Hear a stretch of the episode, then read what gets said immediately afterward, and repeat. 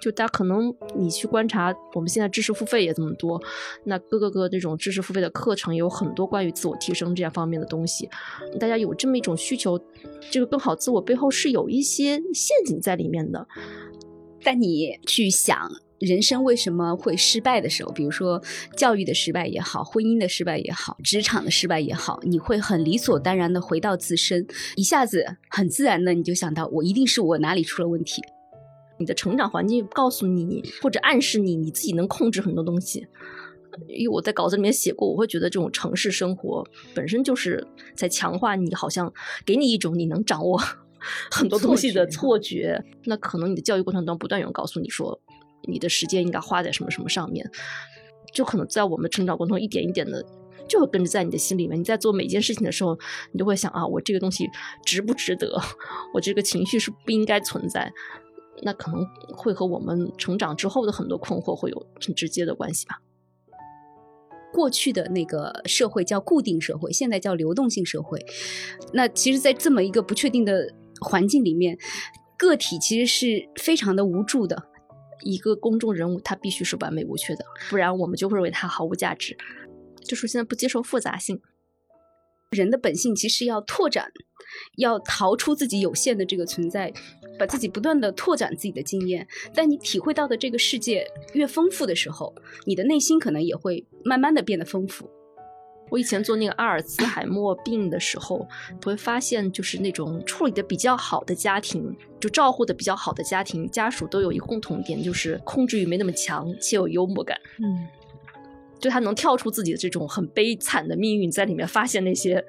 让他觉得还是值得去觉得有趣的东西。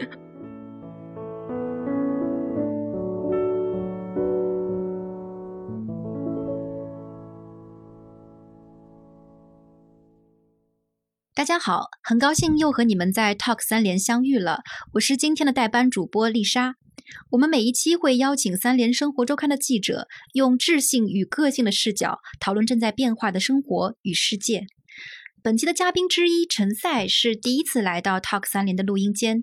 但其实他也是大家非常熟悉的一位周刊资深主笔了。曾经两次参与过中读心理学精品课的策划与领读，分别是《学会幸福》以及《这就是心理学》。大家对他的声音应该已经不陌生了。大家好，我是陈赛。那么另一位嘉宾徐晶晶呢，多次和大家在 Talk 三联相遇了，而且我也发现他这两年的选题似乎越来越多的聚焦到了身心健康领域。也许一会儿也可以聊一聊，就是我们的工作经历对这个选题报道方向产生了什么样的影响。大家好，我是徐晶晶。我们在播客开始之前稍微聊了一下，发现我们这一期的自我认识这个主题啊，可能跟以往是很不一样。因为我第一次听说我们要做这个封面报道的时候，以为是向大家介绍如何更好的认识自我，如何更好的提升自我。但是看了大家所有的文章之后，才发现我们这一期是 啊反思专题。但它可能是一个，我觉得甚至可能有的时候是提出了一些问题吧，就是说我们是不是在关于自我认识。自自我追求这个领域有一些过激的，甚至走火入魔的这样的一些情况，这个也想问一下两位，在这个报道过程中具体是怎么看待这个问题的？就是我们这一期的这个缘起，能介绍一下吗？呃，元气其实就是我们关注到这个投资人魏萌参加这个精神培训营，然后猝死的这个事情。然后当时是我们社会部这边让记者去写了一个关于这个事件的调查。当时编辑在读了这个文章之后呢，就会受到一些启发，因为记者其实会发现，就很多参加这个训练营的人，他会抱着一个非常现实的目标去，然后他希望通过参加一个训练营，让自己得到提升之后，就能够达到一个现实目标，就所谓的成为更好的自我。然后他这个更好的自我和一个某一个现实目标是紧密挂钩在一起的，特别是很多层的小企业主去参加这样的训练营，他们就会把企业的壮大和发展和自己的学习紧密的挂钩在一块儿。然后当时我们编辑就会觉得，那像这种成为更好的自我，好像是大家认为理所应当的事情。就大家可能你去观察，我们现在知识付费也这么多，那各个各这种知识付费的课程有很多关于自我提升这样方面的东西，大家有这么一种需求，出于我们编辑吴奇的这个 直觉，他就会觉得这个更好自我背后是有一些陷阱在里面的。就比如说一个企业的发展，可能有很多客观的因素也好，这种不确定性的因素也好，它可能跟这个企业主自己的提升并没有直接挂钩，但是大家会把这个当做一个理所应当的事情，所以他直觉就认为这个东西背后其实是有可以讨论的空间的啊。嗯，其实刚才提到那个呃关于心理自助的课程啊，其实中读也做了不少这种关于心理自助的课程嘛。但是我这次读到那个陈赛文章里面，你引用了一个以色列心理学家的观点啊，我我很吃惊，当时因为我自己没有。往这个方向想过，就你说是这个心理学在资本主义社会获得巨大成功的根本原因，是因为它成了一个 社会控制的手段。对，但是它其实相对站在一个比较客观的一个角度来说，心理学成了一个社会控制的手段。它为什么成为社会控制的手段呢？就是因为心理学可能它很少处理个体之外的问题，他会说你所有的问题，但你去想。人生为什么会失败的时候，比如说教育的失败也好，婚姻的失败也好，职场的失败也好，你会很理所当然的回到自身，你不会去想这个时代的问题，或者社会环境的问题，或者这个制度的问题，而是你一下子很自然的你就想到，我一定是我哪里出了问题，我的情商不够高，我的动机不够，或者我的什么什么什么不够，就是心理学，然后就提供了一系列的工具和方法。帮助你处理这些问题。我的意思不是说是心理学主观上要去做这件事情，而是说事实上在很多历史的社会的各种因素的组合之下，可能它起到了这个社会控制的一个作用。比如说，我举个最简单的例子，就是我说的那个以色列的学者，他提到一个，就是说心理学处理很多情绪的问题，对吧？比如说愤怒，但是愤怒其实是革命的基础。就说，如果一个人心里没有愤怒的话，他不会想去改变，他不会想去革命，对吧？我们说“革命”这个词有点夸张，但就是说，你如果不感觉到愤怒的话，你不会想要对你的社会做出什么改变。但是心理咨询做的是什么？他就是要消灭这个愤怒，对吧？处理你的愤怒，处理掉之后，那他不就 OK 了吗？所以，他这个从某种角度来说，它就是一个社会情绪的一个合理化的一个过程。你如果内部都消化掉了，那这个社会不就可以维持它的稳定了吗？所以从这个是有点像宗教的作用啊，就强调那个自省、忏悔，然后就安抚你的对社会的这个怒气。对，有很多人会把就是心理学比喻成这个时代的一个宗教。其实你很容易想哈，像新教那种，他是说我们不需要这些牧师啊，不需要什么东西，人应该直接跟上帝对话，是吧？那心理学就主张你应该跟你内心的自我对话，对吗？我们虽然没有牧师，但是我们。有心理学家，对吧？虽然我们没有救赎，但是我们有自我实现，对吧？其实其实是很像的，它是在一定程度上起到这个作用的。然后，其实我看那个徐晶你的采访中，因为采访了很多人嘛，呃，我们也看到了，就是大家在用不同的方法去寻求这种心理自助也好，或者说这种自我的认知也好，有的上禅修班，然后还有的是他不停的通过做抽脂手术、切胃手术，想要消除他的一个外貌焦虑啊，还有的是在工作中，然后他觉得因为职场的这个要求和 KPI 的要求，编制着他去进一步的去追求完美，或者说精确的控制。就这些采访的故事里面，你你自己印象最深的是哪个呢？啊，你说的那个禅修的妈妈，就是那个妈妈禅修的时候也跟考试一样的那个，那不是很对对对。比较深刻，就是因为我们同时采了这个妈妈和这个女儿，然后这个妈妈是因为她其实是有一些这种个人经历上的原因，她的母亲比较重男轻女，所以她其实一直都处于一种我需要去讨好我的母亲，我需要表现得更好，我才能够获得父母的喜爱的这样的一个心态。然后包括她两个哥哥，她一个哥哥可能是因为读书读得比较好，后来找的职业比较好，然后在他们家里面可能是一个成功的一个典型。他的另外一个哥哥相对而言，初中的时候就出去打工了，其实他自己也开了一个小厂，就应该也不算很差。但是在世俗看来，你可能的你的社会地位就没有你的第一个哥哥好。那他对他女儿的要求就是一个：我希望你的学习成绩。尽可能的优秀，我受不了你的学习成绩不行，然后他自己的情绪控制也会出现一定问题，所以他女儿是非常明显的一个强迫的这样的一个症状。结果这个母亲她告诉我们呢，说是在他单位里面有一段时间突然就接二连三的遇到了有人因为意外去世，有很年轻的这种同事的子女得了绝症之类的事情。就可能。我的理解是在他的生活当中，他希望以他的追求完美主义去追求一个确定性的东西。然后，当他发现生和死这种最大的不确定性会经常发生的时候，他突然他那一套安全感的结构就消散了，他就需要找另外一个东西去帮他去解决内心的这种冲突。所以他去学佛也好，学禅修也好。然后这个女儿确实也能观察到妈妈的变化，就是她妈妈对她没有什么要求，经常会跟她说：“我对你没什么要求。”然后会跟她说：“说你读完大学之后，那个你来 gap year 一年跟我。”去做公益，他也会觉得他女儿 还是很完美主义的倾向，但是这个女儿就会跟我们说说。虽然他妈妈变了，但似乎也没有完全变，因为他妈妈会用那种很专业的笔记法去记各种佛学和禅修的内容，然后家里也依然像他小时候一样会贴那种亮黄色的便利贴，上面写着几点到几点你要干什么，你要干什么。其实我突然突然想起，我有一个没写进稿子里的事情，就是我在跟那个心理咨询师龚学平聊的时候，他就会说说，其实有的时候自我接纳也是一个问题，就是他很多人他去学一个东西，他希望能够实现自我接纳，结果就变成他做一个什么事情，然后他突然一下子很生气或者很焦虑的时候，他会想。哎呀，我又没有实现自我接纳，然后他就内心就会更加不自我接纳。就当你真正实现自我接纳的时候，你根本就不会去想这样一个事情。学习自我接纳好像变成了一个悖论。对对对，学习自我接纳变成了一个悖论。就有的时候可能大家真的还是很难说通过一个迅速的手段就能从里面走出来。嗯。就你多少会发现，大家都会有一点那种完美主义的倾向吧？嗯，你们自己身上有发生过这种，就是说困惑于如何自我接纳的这个经历吗？就我觉得，可能如果你从小就在一个家长对你的学习成绩还是有要求，你在这样的一个环境里面长大的话，比如说我们现在教育环境确实是会给你一个比较单一的标准，他不断的给你一种正反馈也好，还是负反馈也好，你还是会有那种我希望去达到一个。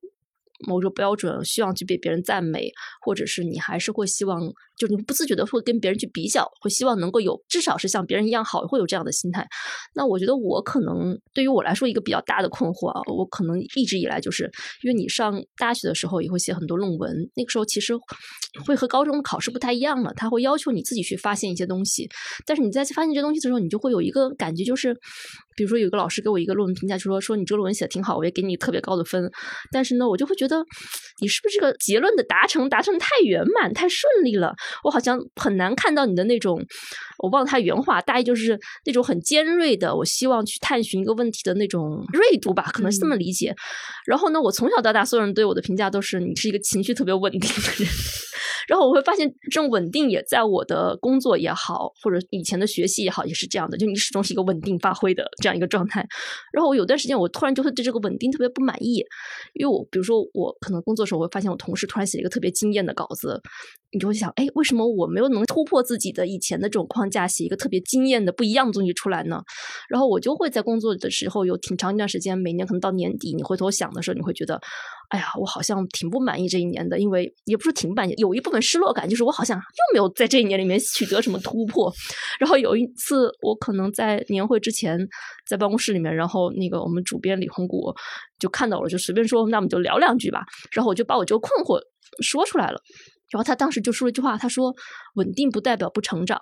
然后这句话突然就，我觉得。在百分之八十缓解了我这么多一年以来的这样的一个困惑，就怎么看待我自己的这种稳定？我现在才意识到，就是我对那个稳定的恐惧是在于我没有变得更好，但实际上可能我理解的更好是一个突然上升的这么一个状态，但是其实有可能更好就是一个很平缓的，有走一个缓坡的状态。那你在一个自己相对于舒适的条件下，一点点的去提高自己这个阈值，这其实可能是适合你的方式，也可能是一种。我觉得可能有很多同事也很羡慕。你能够稳定的去发挥，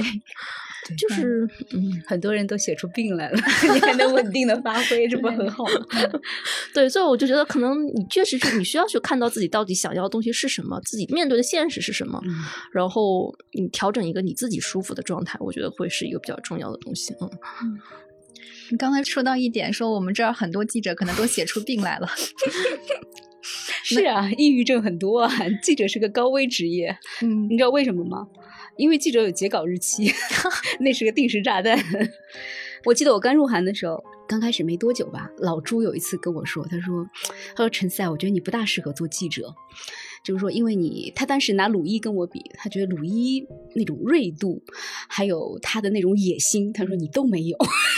他说说你这个人太温和了啊，对你对对，缺乏这种质疑的这种，对对对对缺乏差不多就是那个老师给我那个评价那个意思。然后那个后来他就说，我教你个办法，就是也也不是说教你个办法，他就说，呃，我觉得你就是还是适合做一个研究型的记者，就你不需要去跟人打太多的交道，但是呢，你你通过很多的阅读和思考，可能也能就是说对这个问题有你的另外一套的路径去了解它，所以后来这就变成了我的一个风格。对我到现在为止，我的采访都不是很行的。我觉得我看到人我会紧张，但是我会读很多的书。像你们社会部的一次要采访个七八个人，但我一般都只采访一两个人。首先我要找到一个我觉得对我特别有用的人，另外一个我要准备的非常充分，然后我从这个人身上我就能解答我所有的困惑。啊，这个就是我的一个接纳自我。那我觉得我们这儿还是鼓励这种氛围啊，就是你可以用不同的方式方式，嗯对不同的风格去处理你的这个工作。但其实上徐晶晶稿子里其实有写到一个采访对象，他是因为这种职场的环境让他的不断的去追求完美、追求精确的控制。就这个给我印象也是很深啊，因为就觉得之前我们谈到这种自我认识，可能往往都是来自于原生家庭的影响嘛，但可能这个职场。对这个人的影响，我们好像谈的稍微少一点。但其实你看魏萌这个事件啊，包括咱们其他记者写到的一些案例里面，你发现这个现在这个行业、这个职场对人的这个影响其实是很大的。嗯，像魏萌事件里面，就是记者有写到她的丈夫也是这个训练营的成员啊，然后包括还有其他的学员，他会带动自己的企业的员工一块儿去参与这样的一个训练。我觉得职业影响就是挺大呀。你看现在大家，你成年之后，你又不和你的父母住在一起了。反正我个人感觉就是，当你不和你的父母住在一起的时候，你那个原生家庭的影响其实会很大程度上的消弭。就是你周围你不在那个压力环境之下的时候，其实它不会那么困扰你。那你很多人可能结婚也不结婚，谈恋爱也不谈恋爱了，那你生活圈子就剩下职场了呀，就剩下你的老板了呀。嗯，而且我觉得每个不同的工作对于人的性格的挑选和这种放大都还是挺明显的吧。比方说，其实我们做这个完美主义和强迫症，然后就是我采访资飞老师，他做咨询，他们就会觉得，嗯，那很多强迫症的患者，他的父母的职业是非常明确的，就是第一位是教师，然后会计、护士、医生。就特别明显，就包括我采访对象，你发现他有这种完美主义倾向和强迫症人格的，你聊基本上都是老师。我有点感觉中枪啊，因为我爸爸就是老师，我我是有一点点强迫症 这种倾向的。所以我觉得职场的影响肯定是很大，包括我们刚才还做了一个那个，就是你是否容易被 PUA 的调查问 卷。对对对。然后我当时看那些问题的时候，我就会意识到职业对我的影响还是特别大的。我做得了两颗星，它应该是最多是五颗星是吧？五颗星就是特别容易被 PUA，是对，应该是应该嗯是。然后我得了两颗星，然后我就意识到，如果我不做这份职业的话，我更有可能是三颗星或者四颗星，因为你会发现，你以前上学的时候，你要回答一个问题，它都是有标准答答案的嘛。或者是相对有标准答案的，然后比方说看到一道题目，他写什么，大意就是你是不是会喜欢征求别人的意见，或者是大概就那个意思吧。然后你会觉得以前的话，你肯定会觉得是，因为你当有一个标准答案的时候，你就会把那个标准答案作为一个目标。那其实本质上它就是一个别人的意见，是吧？我是觉得我们，你看啊，我们读了这么多年的政治，嗯，政治上了这么多年政治课，我一直没明白意识形态是什么意思。你们知道意识形态什么意思吗？具体的解释。我这次写这个稿子，我明白了。意识形态是什么意思？意识形态就是说，这个社会和这个文化要求你去相信的一些事情。啊哈，就是我们在做很多事情的时候，哈，脑子里有一个念头，这个念头你很多时候当成一个真理接受下来，但是你如果事后再想一想，你会觉得诶不大对，我为什么会有这种想法？比如说自我提升这个概念，我为什么一定要自我提升？就是我现在这个自我有什么问题？自我提升的限制是在哪里？到底是谁让我相信，就是人生是一个不断进步的过程？就你只要有足够的意愿和这个技巧，你就能把你的人生，啊、通过一个一个的路径，然后把它达到一个完美的境界。是谁让我相信这个的？那如果我的人生停滞不前的话，那是不是真的说明这个人生就毫无价值？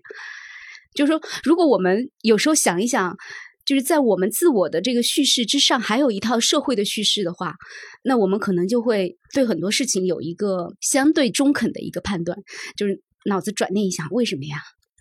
就比如说你说的，呃，现在的很多自助心理学会告诉你说，一个人如果他想要取得经济的成功，比如说一个人要成为一个社会的成功者，那他必须有一个强大的自我。那为什么呀？是谁给我灌输了这样一个念头？那如果我对这种社会的这个叙事这一套叙事有足够的清醒的认识的话，那我可能对自己就会少一些苛责，然后我就会在想。也不是非得这样嘛，对吧？就算我达不到你的要求，我也还 OK 啊。就是我就会是有一个少一点内疚，少一点自责，要不然我会很自责。为什么我达不到？为什么？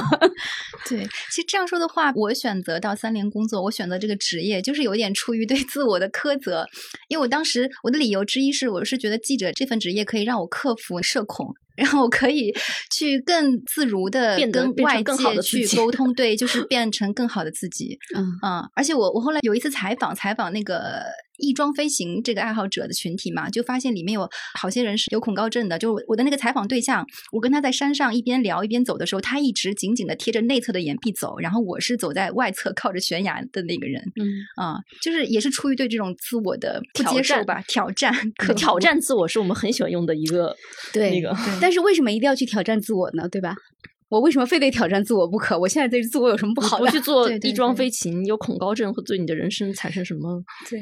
嗯，但但是我是觉得，如果你在这个挑战过程中，如果你能够获得呃乐趣的话，那你还是自洽的。但是如果你在这个挑战过程中，就是你是为了满足别人的期望值，然后你自己越来越痛苦的话，那个可能就是 会陷入一个。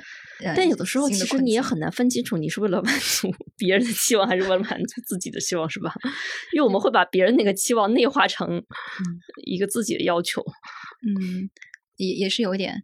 我其实我想到一个例子，是我家庭的那个案例，因为从小我爸妈就是对我有一些细节上要求会很严格，比如说接听电话的时候，他们小的时候老嫌弃我那个接听电话的声音特别小，在电话那头听起来就是好像在哭泣啊，小声哭泣的感觉，他们就觉得对通话者是很不礼貌的，他们就会很 严格要求到这种细节上。我觉得后来也导致我可能对外界的别人的那个反馈，我就会很敏感。所以刚才是就是讲到那个，有的时候会有点啊强迫症，或对细节过于追求。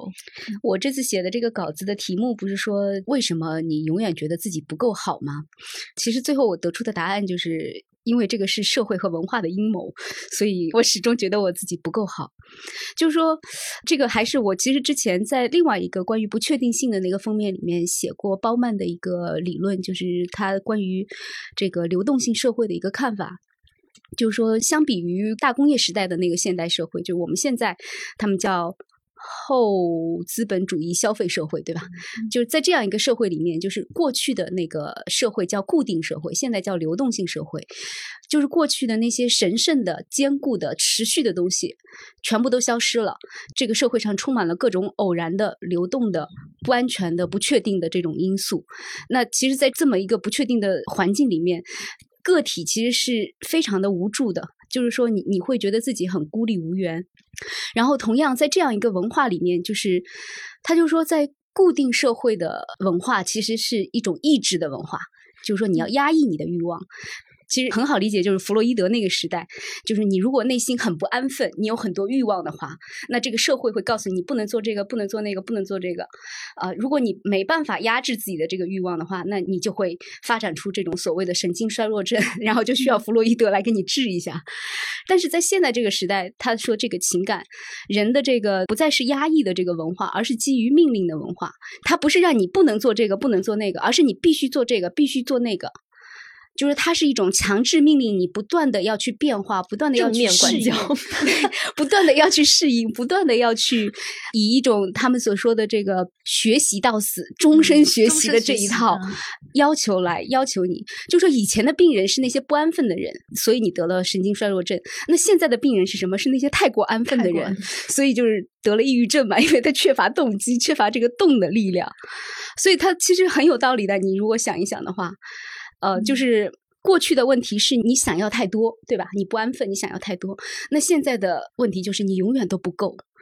所以你永远都要再往前走。你不走的话，你就是停滞，停滞是不可饶恕的罪过，在这个时代。那所以这个就是这个时代的意识形态。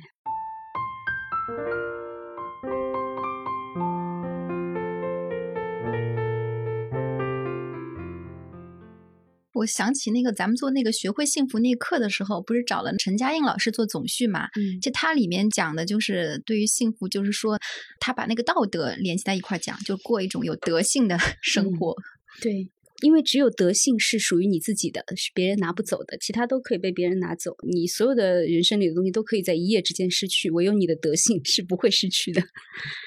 但我觉得好多人可能就是也没有想通这一点吧。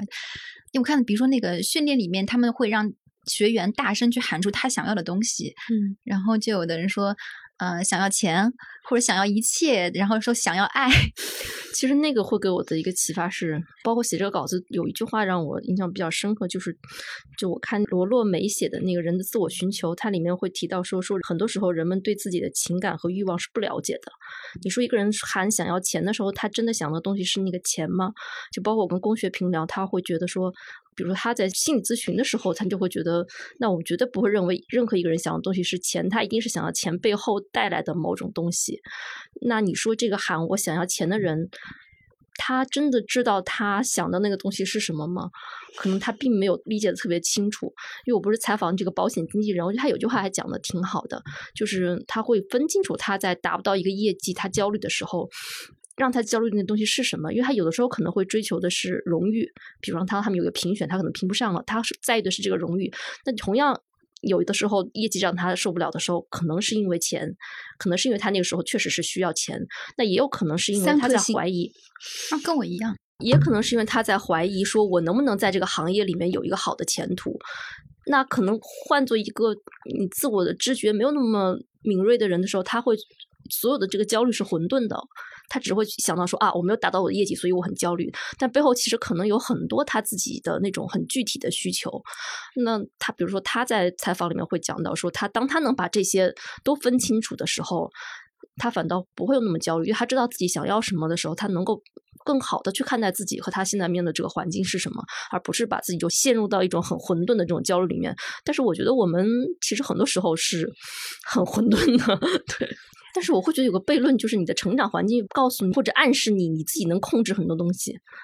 因为我在稿子里面写过，我会觉得这种城市生活本身就是在强化你，好像给你一种你能掌握 很多东西的错觉。因为我很明显的感觉到。就以前可能大家坐车都不知道车什么时候来的时候，你等个车你就等着呗，反正你也不会有那种焦虑的感觉。那你现在当地铁是确定的时候，你会觉得啊，地铁是一种靠谱的交通工具。我通过坐地铁，我能确定我什么时候能到一个地方。那公交车是个不靠谱的。然后等到发现那个地图上都能刷出公交车 几分来的时候，我在等车的时候，我就会经常去刷这个时间。其实我刷不刷它都会在那个时间点来，但是 刷这个动作就让我觉得我好像能。控制我生活中这一段时间，但实际上本质上你就是不能控制的呀。嗯，就他会给你这种虚幻的感觉，你能控制很多事情。我觉得我们这种虚幻的控制感也很重要。如果你完全没有这种虚幻的控制感的话，人生可能就像真的是飘叫浮萍一样，这边风吹过来往这边走一点，那边风吹过来往那边走一点。但我觉得我们的教育和职业背景，其实都在反复的向我们强调一件事情：是就是没有什么事情它不能控制、不能克服，就是你不能这样抵达你的目的地，你总有别。的路径嘛，因为你一定要完成这个任务，对吧？一定要交稿。对，呃，你要写这篇报道，你采访不到这个人，你可能就要采访其他人。你去不了这个地方采访，你就要换一个地方。我们我们始终在做这样的一个选择嘛。嗯，但我觉得我们的这个职业比教育还是要好一点，就在于你就教育那个目标是真实存在的，就。特别固定的那个目标，你不交稿的话，你属于你采访不到这个人，你采访了另外一个人，老板不会说我不发工资给你是吗？你这篇稿子没有达到我的要求，不发工资给你，你还是可有可能通过另外一个路径就实现了这个东西的。但是你跟标准化的考试这还不太一样，你标准化考试，你说我这道题我不会，我换道题答，你能把分给我吗？不可以，是不是？就这么说起来，其实交稿还是一个比较宽松的一个任务。交稿唯一的不宽松就是截稿日期，对，嗯。对，但是你比起有一些其他行业面临的那个 KPI，你有的时候你就是达不到，因为这不是你其实还是更加宽松的。嗯，你看咱们就讲到，不是这里面好多这种投资行业的人哈，都奔赴这种学习。我觉得可能在这样大的社会环境领域下，有些东西就是个人他没有办法达到这种大的经济环境下面，就可能是。嗯，不一定经济环境啊，你的合伙人出了点什么事儿啊，什么之类的，不都有可能达不到吗？不是只要对自己负责就好了，那当然是，除了考试这个东西你能对自己负责之外，其他事情都不太能对自己负责。就那个人的自我寻求那本书里，其实讲到说，他觉得人感觉不到自我意识丧失，其实有一个标志就是你对你身体没有感觉。嗯，所以我觉得很多时候很多人去跑步啊什么之类，把这个事情想得非常 玄幻，就是因为你日常生活中确实没有跟自己身体发生联系的这种这种经历。你通过那个过程，其实有一点像禅修，其实本质上有一点类似，是有一点对。但是我们不能在这个就是你的内心赋予它太多的意义。赋予它太多的意义之后，你可能就像我觉得刚才那个 A P P 的那个评语，一个反 P U A 的 A P P 的评语，其实表露了他。一套 PUA 的一些常规的用语，对对，就包括我采访，比如说资飞也会说，我说他说说啊，那我们现在都讨论这个真实的自我，就好像你要抵抗完美主义的这个倾向，你需要有个真实的自我。我说那你会经常跟人谈论这个真实自我吗？他说我们一般不会谈论，说谈能能谈论这个是一件很奢侈的事情，因为可能你绝大多数人他都谈不出来这个东西是什么。他能够大概的理解自己的这种有不愉快，他可能会觉得他自己有不愉快。这个不愉快到底是什么，他有可能都说不清楚的时候，你你怎么去谈论什么叫做真实的自我？就包括你说你要倾听你自己内心，那很可能很多人看到这个时候想，我的内心到底是什么？这可能都是一个疑问，是吧？对，有一个漫画很搞笑，就是一个人他就上天入地的去找自我，寻找真实的自我，最后他就爬山，爬到了山顶，发现一个西装革履的 职员。然后那个是他的自我，也有人说，就是这个时代这种，当然是西方的研究啊。他说，这个时代的这个抑郁症这么多，一个很重要的原因就是，当你不断的被人教你要倾听自身的时候，当你倾听了半天，你发现那里空空如也的时候，你你就会抑郁症就开始开始了。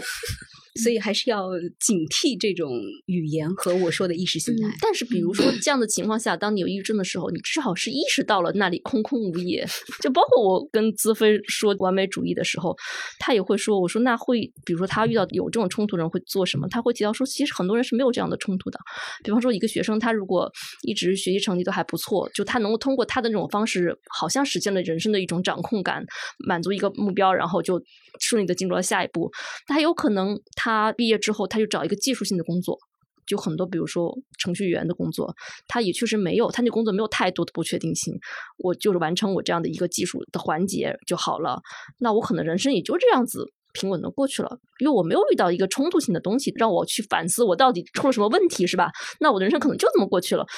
嗯，他们也没有什么困扰。就很多真的去寻求帮助的时候，是因为他遇到了这样的阻力，他才会出现。所以并不是说。你没有意识到，这就完全是一个坏事吗？这可能是一个哲学上的问题了。我觉得我也无法回答。我觉得我们可能不应该太多的去看自己的内心，应该多看看外面，就跟外面建立连接，不是往内看，而是往外看。我有一次是采访一个加拿大的汉学家卜正明，嗯，嗯然后他当时就跟我说，就是人为什么要学历史？他说，如果一个人，比如说他学一样的，比如说编程哈，他学了编程，然后他找到了一份编程的工作，然后他工作了很多年，然后就死掉了。这样的人生不是人生。他说，这只是一份工作和就是一个死亡，对吧？但是他说，人的本性其实要拓展，要逃出自己有限的这个存在。把自己不断的拓展自己的经验，但你体会到的这个世界越丰富的时候，你的内心可能也会慢慢的变得丰富，而不是说你。还什么都没有的时候，你一直在寻找自己的那个内心。我觉得这个可能是一个比较好的一个看法，就是你去丰富你的人生体验。这一次我不是出了本书，就叫《愿你心中有一个广阔宇宙》吗？这是一个华裔绘本作家，美国的，呃，叫杨志成。他跟我讲的，他说他给孩子画画画了这么多年，他特别想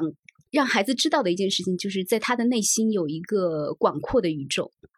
其实我后来写这篇文章的时候，我又想到他的这句话，我说这是不是一种就是意识形态洗脑之后的一个说法？就是 你一定要到你自己的内心去寻找那个宇宙哈，就是人的内心万一没宇宙呢？什么空空如也怎么办？但后来我看到一个美国的哲学家吧，算是也是个作家，叫阿兰沃茨啊，他是那时候就是六十年代反文化运动的一个很重要的一个人物，他有一个说法，他就说。我们都以为人出生是来到这个世界，但他说你也可以从一个反方向来想，人其实是他说是 get out of the world，不是 go into the world，就是你你是从世界外面跳出来，就说你的这个出生可能从一开始就带了这个世界的所有的印记。就是说，你的内心应该跟这个宇宙是连接的，而不是说是隔开的。你不要把自我想象成是一个皮肤、一个身体包围的某一个小小的那么一个东西，而是把它想象成你是整个宇宙的倒影，你跟这个世界是相连接的。那么想的话，可能所谓的广阔宇宙就有一个连接点，就不是那么空的一个东西了。我觉得这个想法挺诗意的。也需要很强大，感觉对，需要很强大的想法。我觉得这个开拓世界的说法我挺赞同的，嗯，但其实转过头来想，你就会觉得这不跟我们说了很多，就是从做基点那时候开始就在说的所谓的真实的生活经验，嗯。其实是一样的道理啊，对呀，就你只有有真实的和生活发生联系的时候，你的这个自我才能慢慢变得好一些。但是我其实我觉得我们现在问题就在于很多人，或者很多时候我们都是在和真实的世界产生隔阂的，就像那个所谓的附近的消失，不也是这样子吗？就我们太多的是沉迷于你在网上看到一个。我把它称作二手生活啊，就很多时候我觉得我们是在过二手生活。你对这个世界所有的联系都是别人呈现给你的一个信息，而不是我真的去触摸或者理解或者体验的一个东西了。你刚才说的那个什么附近的消失，就是商标，商标说那个附近的消失，嗯，就我们可能对周围的生活都没有那种好奇心了，我们会特别习惯于。看一个什么网上的东西，然后让他去理解。比如说，我那天还在想说，为什么年轻人不谈恋爱了？可能有一个原因就在于，你从网络上获得的信息或者从传媒上获得信息太两极化了。要么就像是那个就撕的不成的那种感情，它会呈现在他网络上。比如说那个谁。最近那个陈露和谁 霍尊啊，我就会觉得很惊讶，我想啊，为什么两个人曾经相爱会能够闹成这个样子？你会觉得多可怕呀！然后可能另外一方面，你去看一个甜宠偶像剧，那又是呈现另外一种完全极端的东西的时候，你会觉得啊，如果我达不到偶像剧那种层面的话，我可能就会滑落到一个特别不堪的感情里面。那我好像觉得自己很难承受这样的两极化的东西，那我就我就干脆不要去尝试。那我把自己这种尝试也封闭起来的时候，我其实很难说我能够 get 到什么东西，是吧？我只是把自己限制在了一个很狭小的观念里面。但是我觉得这是现在很常见的一个东西，嗯，就大家不是真的在和真实生活发生体会了，就是嗯，对，谈恋爱都跟纸片人谈呢。上回那个卡申写的那个。就是他养几个虚拟男友，每个男友都有不同的人设。对，最后这里面哪一个会成为你的男朋友？我那时候我会有一个感觉，为什么觉得我后来想把这个方向写成完美主义？是因为我跟一个人聊，他就会提到说，说他大学毕业之后，可能因为一些什么原因，然后他的生活就感觉像停滞了一样。然后他就会说，那我有一个计划，就是我觉得我三十岁的时候要自杀。为什么呢？说，因为我觉得现在的生活已经很难了。说我要三十岁以后的话，我还得面对结婚生子这样的一个问题，这些问题就更困难了。那我如果在三十岁自杀的话，我就不用去面对那些更困难的生活的难题。然后我在想，那对于过去的人来说，结婚生子不就是一个非常顺其自然就发生了的事情？我们为什么会把它看成一个是巨大的难题？我突然一瞬间，我会感觉是，是不是我们有一种不够好的人生不值得一活？我会有。这样的一种感觉，让他去死，他也不会去死。对啊，说说而已。对啊，那些就是，但他会有这样的一个心理上念头嘛？就包括我有一回去录一个播客的时候，我们录完之后就几个人聊天，然后有一个人就说了一个现在非常常见的想法，就是说我不要生孩子，因为我觉得现在的社会环境不适合一个小孩成长。就我以前对于这样的一个说法，我觉得有点不太对，但是我没有。想出来，我到底这个问题在哪儿？但那天我突然就脱口而出，我说：“过去那么艰难的岁月里面的那么多人活着，也极少有人想去自杀，这说明活着本身就是一件挺好的事情。但是我们好像会现在把活着这个事情 弄得很复杂，弄得我需要达到一个什么样子，我这个活着好像才是值得一活的。这也是很奇怪的一一个现象，我觉得。”这就叫作吧，我还是觉得，比如说我们的这种养育模式里面，确实还是不太关注一个人他对于自己的这种认识，比如他的情绪也好，他的欲望也好。比方说两个小孩儿，就你养小孩的时候，会经常说你不要哭，是吧？然后你要勇敢一点，你不能欺负弟弟，不能欺负妹妹，不能欺负姐姐，什么之类的，或者你要让着谁谁谁谁谁。就当可能两个小孩在。比如说争执的时候，比如说我们像二胎家庭，如果想要小孩生的时候，就你要让着弟弟妹妹，那可能这个大孩子他自己内心的一些东西会被否定掉。就我们的这种自我否定，很多时候是从我感觉会很有关系。比方说，你可能你的弟弟，你嫉妒你的弟弟。我觉得这是一个非常正常的情绪，但是我们会觉得这个嫉妒是个不好的东西。我们告诉他你不应该嫉妒，你不可以嫉妒，你应该爱他。但是你一个人嫉妒另外一个人，简直这是人性的一部分，是吧？但是我们会否认这个东西是存在的，然后我们会觉得你不应该不高兴。我小的时候，我就会对不许哭这个事情印象特别深刻，就是我不太理解为什么不可以这样子，然后。当一个人跟我说你不许哭的时候，你会心里更加难过。虽然你可能不哭，但是你会觉得我哭是不是觉得会是不是不对？然后我哭了，让会让另外一个人更加难受。然后我们其实是从小就在学习，不断的去否定自己的这种欲望和需求的。就包括我采访里面，资费也会讲，比如说你一个初中的学生，他可能马上要中考了，然后他突然对一个科学问题或者人为问题感兴趣，他花了一点时间去研究这个东西的时候，他会在内心里面有负疚感，他会说啊，我怎么可以在这么关键的时候花时间去干这样的？的事情，那这个负疚感是谁告诉你你应该有这样一个负疚感的呢？那可能你的教育过程当中不断有人告诉你说，你的时间应该花在什么什么上面。那这个过程我们可能提高了很多的效率，就是这些要求是为了提高效率嘛？你自己的这种情绪和欲望有时候会阻碍你去达到一个很直接的目标。那这个就可能在我们成长过程中一点一点的就会跟着在你的心里面。你在做每件事情的时候，你就会想啊，我这个东西值不值得？我这个情绪是不应该存在。那可能会和我们成长之后的很多困惑会有很直接的关系吧。我忘了是不是你在你的稿子里写到啊？就是说，这我们中国的这个社会环境本来也是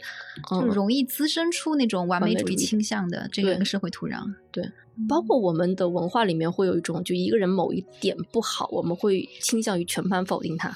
你现在网络舆论环境里面也会发现这样的情况呀。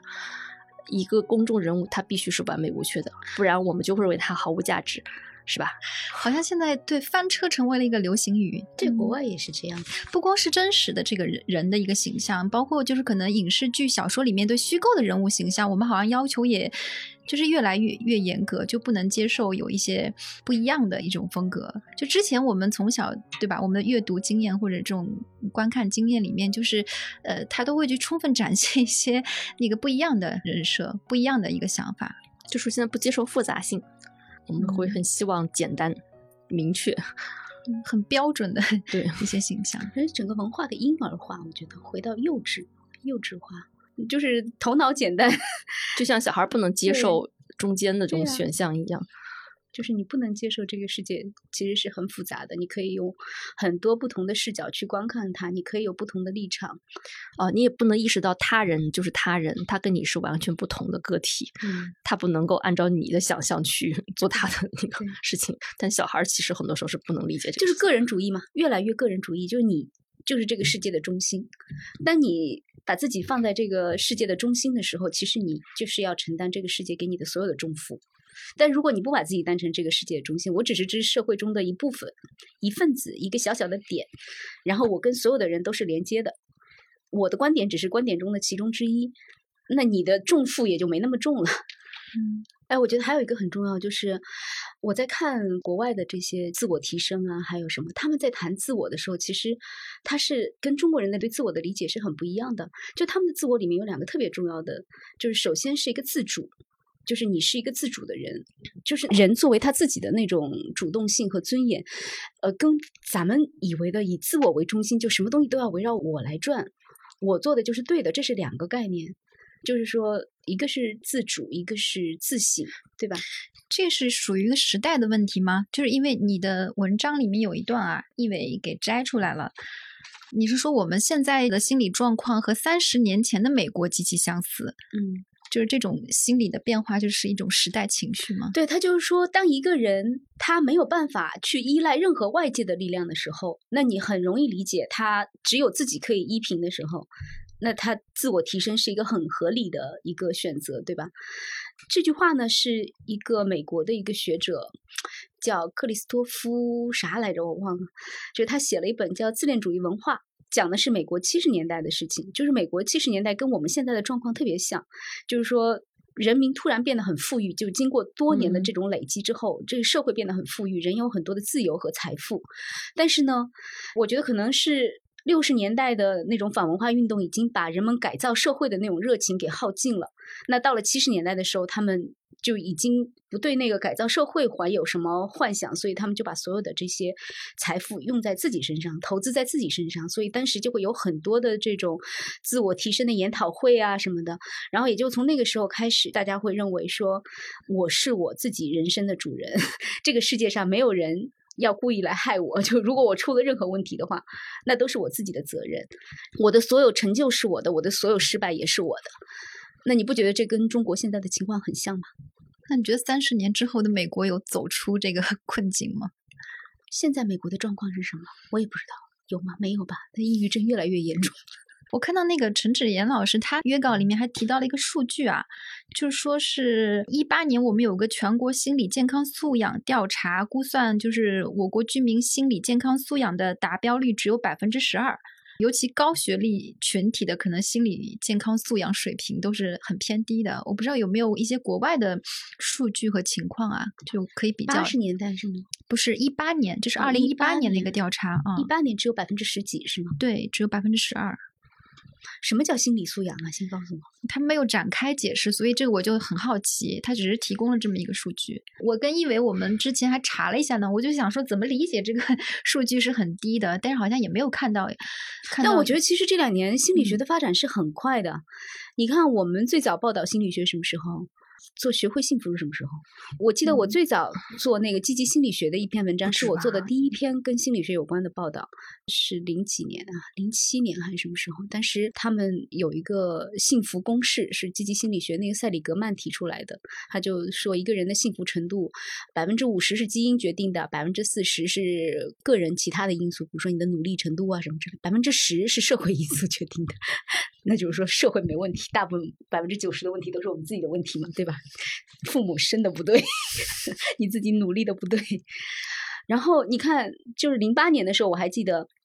但是我在纽约课上看到一篇文章，是那个欧一文写的，就讲中国人去用弗洛伊德的那一套精神分析来做心理治疗。但是看了就跟天方夜谭一样，原来中国人也有做心理治疗的。就当时那个脑子里还想了一下，哦，这个东西传到中国来了，我印象特别深刻。其实零八年那年刚好也是汶川地震，嗯，就是当时有大量的那种心理干预的需求嘛，然后就从那以后，就是心理学这个词汇。就还有很多，你看啊，是从什么时候开始“原生家庭”这个词变得特别火的？现在大家不管说什么事情，就特别容易就说个“原生家庭”这个词，就就好像你人生所有的问题只能从你的童年、从你爹妈那儿去找，就是这样一套心理学的一些基本假设。比如说，你今天的问题要从你的童年去找，嗯，这已经变成我们的一个好像潜意识里面的东西一样了。才多长时间？十几年的时间而已。你比如说，他又离婚了，这个人童年一定过得不大好。就这句话为什么会成立？它之所以成立，就是因为我们已经默认了，就是人成年之后的这些问题跟他的童年有关系。那是不是真的是这样呢？我比较怀疑哈。还有像情绪、情商，我上回去看个中医，那个中医看了我之后说，你这个人一定是情绪有问题。就是说我之所以会生那么多病。嗯，是因为我情绪有问题。你看，这是一个中医的诊断，我当时很震惊，我没想到一个中医会给我下这样的诊断。嗯哼，然后我看他病方上写着是肝滞气郁啊，然后都是情志不良，情绪处理不好。我说医生，我情绪控制的特别好。然后他说，就是因为你情绪控制的太好了。非常辩证，就是说现在的这些概念其实已经成为我们日常生活中的一部分了。对，当年像伊洛兹，他就是我提到的那个以色列的那个社会学家，他在追溯美国的整个心理咨询这个文化是怎么融入主流文化的这个过程的时候，他说，当年弗洛伊德对美国文化的一个贡献，就是他为普通人的日常生活提供了一个解释的语言和意义的框架，然后在这个意义的框架里面，就是精神健康是这个现代男性和女性的一个身份的核心组成部分。就是我们其实现在差不多就是这个意思嘛，你你所有东西其实都还是通过这样一套的框架去解释它，但是这些都是故事嘛，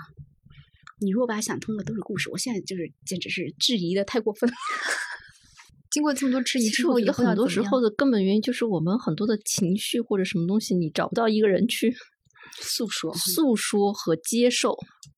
我觉得这是一现代人很大的一个困境。包括我跟一个人聊，他会说为什么去参加这种，比如说禅修班之类的，他就会说，那你可能在一个禅修班里面，你还能跟别人去聊聊你的这种困扰，这种精神上的一些东西。那你在日常生活当中没有呀？好像你在家里面，那你养孩子特别辛苦，你可能跟你的老公每天忙完了就 睡觉了，也没有什么精神上的交流。那你就是缺乏一个出口，我觉得这是一个很大的问题。我我觉得我也是不太倾向于跟家里人聊很多这种，因为从小我们是不鼓励这样子做的呀。你像我之前说的，就我们对于自己的情绪和欲望，很多时候在我们成长过程当中，你的家里人是帮你压抑这些东西的，而不是说我我要求你去把它表达出来。所以我有时候就观察小孩处理他这个情绪的方式。就当你比如说他要哭，然后我送他到门口，他会哭得很厉害。但是我觉得，当你说没关系，哭是很正常的。然后我跟他说，我小时候上幼儿园的时候也会哭。就说你看你这些中班的大哥哥大姐姐，他们就不会哭了，是因为他们慢慢就习惯了，他们就没有那种恐惧感了。然后你会发现，小孩是可以表达很丰富的对于这种情绪的理解的。比如说，他会表达，他虽然哭得很厉害，但他会告诉你说，说我不想让老师抱我进去，我想自己走进去。然后他会说：“那你给我一张纸巾，我要自己擦眼泪。”然后他就自己拿了纸巾，然后一边哭一边就也就走进去了。那我觉得这很正常啊，他能够去处理自己这样一个负面情绪就挺好的呀。那当你跟他说说你不要哭，不然你爸今天下午就不来接你的时候，他可能就处在一个很惊慌、很恐惧的这种情境之下。他可能自己不会想办法，说我到底怎么去处理他，我到底会因为什么我才不愿意去幼儿园？但当你告诉他说，哦，没关系，哭就是很正常的时候，他会想到说，啊，我哭是因为我中午要一个人在幼儿园睡觉，我哭是因为全天在幼儿园时间太长了，我哭是因为可能有个小朋友哭的时候，老师显得有点凶，他会一点点的告诉你我为什么会哭。我觉得，如果一个人能意识到自己为什么会这样的时候，他才能说我想个办法去解决的，是吧？但我们可能从小就没有这样的训练，我们遇到坏的情绪的时候，就是不知道该怎么处理的。所以就是说，你得让人看到。你看那个《脆弱的力量》那本书的作者，他就说嘛，他就说他鼓吹人的这些负面的东西其实是有价值，比如说脆弱。他说脆弱就是你愿意把自己的这一面给人看。只有这样的话，才是人跟人之间建立连接的一个基本的东西。就是说，很多时候我们是把这种羞耻感隐藏起来，隐藏起来，不想让人看到。如果人家看到了，那。他可能就会觉得我这个人，呃，没什么价值或者不值得爱，反正就是这样。但是你让人看到之后，别人也会发现，这种不完美、这种脆弱、这种东西，其实是每个人身上共通的东西。只要你是人的话，你都会有羞耻感。没有人没有羞耻感，没有羞耻感，那就是他 Trump 那种，对吧？他真的对自己完全的自信，就是相信我是宇宙超级无敌的那么一个一个人。但大部分人内心都有非常。嗯脆弱的一面，就是，所以他们说羞耻是心灵的沼泽地。那怎么走过去？可能就是你需要去展现你脆弱的这一面，就是你让自己被别人看到。展现脆弱性的目的在于说，让一个东西去接纳你的这种脆弱性，然后你会认识到说，这个脆弱性也没有关系。就那个培训班的是，是我要你展现脆弱性，我好把你打趴下，然后你让你知道说，你只有在我们这里才能得到救赎。这是两个完全不同的一个路径。对，而且跟不同的人也是不一样。就是你是像你很亲密的朋友，你才会展现这种脆弱性，你得很相信他，你们之间得有信任，你才敢把这些部分展现出来。要不然的话，其实很多就算父母兄弟之间，他都不敢把自己这一面展现出来的。万一你不接纳怎么办？那我不就又没人爱了吗？这也是个困境啊！因为现在老有教大家怎么那个，对吧？家庭也是要经营的，父母关系、夫妻关系也是要经营的，就是让你去收敛你这个脆弱性的一面的。经营不一定是说收敛脆弱性吧？我的理解是，经营是把这个家庭当成一个商业项目，对吗？其实家庭应该是远离这种跟经济性、政治性这些东西都脱离的，就是家庭应该纯粹是情感性的。我们一个小小的、渺小的个体，在这个这么大的一个世界里生存，唯有家庭是你唯一的一个情感的庇护所。哎呀，但是你知道吗？我前段时间就有一个感觉，就是这个东西其实非常荒谬，就是你所谓的家庭，很多时候，特别是所谓的原生家庭，伤害你最深，是吧？不是，就是。比如说你在学校里找朋友，你还会通过自己的判断去挑选一些人加入进去。你找工作，你也会有一点自己的判断，说我选一个什么样价值观和我类似的公司，是吧？但是唯独你的 原生家庭你是毫无选择权的。然后大家可能有各种各样的问题，每天挤在一块儿，互相折磨，互相伤害，是吧？我们要把画风定格在这个这么可怜的境遇上面吗？不，你看，就是我，我今天上午跟老苗聊着聊着就聊到很惨的地步，今天下午又聊着聊着聊到很惨的地步。咱们说点那个什么的吧，安慰的嘛，来点鸡汤。鸡汤怎么鸡汤啊？我都想问，那个以后再做心理学这种呃元素的报道该怎么做呢？没有，我觉得最重要的是，就是我写完这篇文章之后，我觉得我一个很大的启发就是，你要对这个社会意识形态，你真的要保持质疑。不管是心理学告诉你的东西，还是社会学告诉你的东西，就是这个社会告诉你的东西，你还是要保持一定的这种质疑性。多问几个为什么，然后这样的时候，比如说，当你在遇到一些问题的时候，你可能可以至少多几个角度去寻找原因吧，就是少一点内疚和自责。我觉得这个就是一个 很好的一个收获了。我觉得这个还蛮积极向上的，就回到一个独立思考的习惯上来。对啊，现在的自助书流行一种新的门类，就叫反自助的自助书，就是心理无助书。就是说，它其实是告诉你要保留一点脆弱，比如说，就是这个社会需要给他保留一点愤怒，保留一点烦恼、苦恼，然后你就知道这些问题不是说已经全部消失了的。啊，你可以从社会的层面去找原因，然后同时呢，个体的心灵里面可能需要保留一点脆弱，啊，保留一点怀疑，保留一点不确定性，保留一点还有什么？很多悲伤，保留一点这些的时候，可能你能过得更好一点吧。就你不会被社会逼到要去参加那种。我我突然想到，我们这个行业有一点好处啊。